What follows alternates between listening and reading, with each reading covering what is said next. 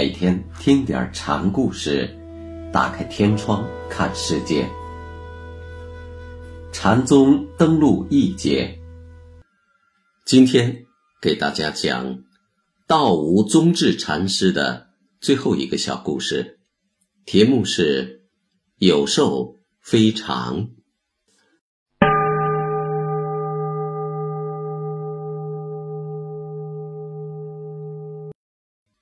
药山禅师的忌日，和尚们为仙师设斋。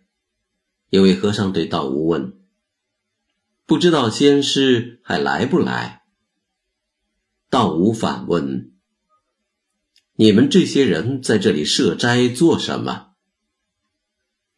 按禅宗的话说，为仙师设斋是仁义道中事，是儒家孝悌之道。是事法。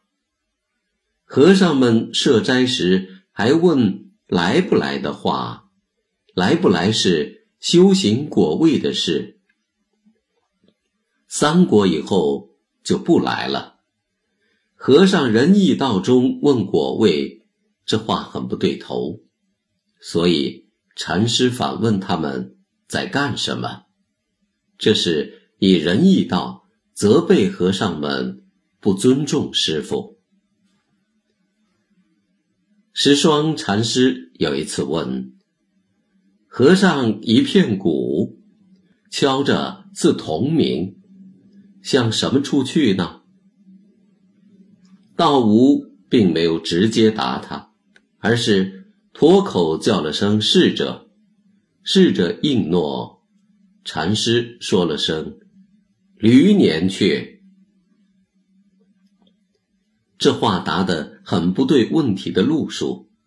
石霜问什么处去，是从空间上问的；禅师却说驴年去，是从时间上答。而且十二生肖中有牛马狗年，没有驴年，所以驴年去也不是个回答。石霜的问题本不可答，所以。禅师就用这种答了等于不答的办法来对付石霜，同时，禅师叫了声“逝者”以后，才喊出这一句像是指示的话的，这样，禅师就成了主动者，连回答者的身份也换了。唐文宗太和九年九月，禅师显出病症来。而且病得很苦，僧众们来慰问禅师。道无说：“我现在是有寿非常，你们知道吗？”众人听了，悄然色变。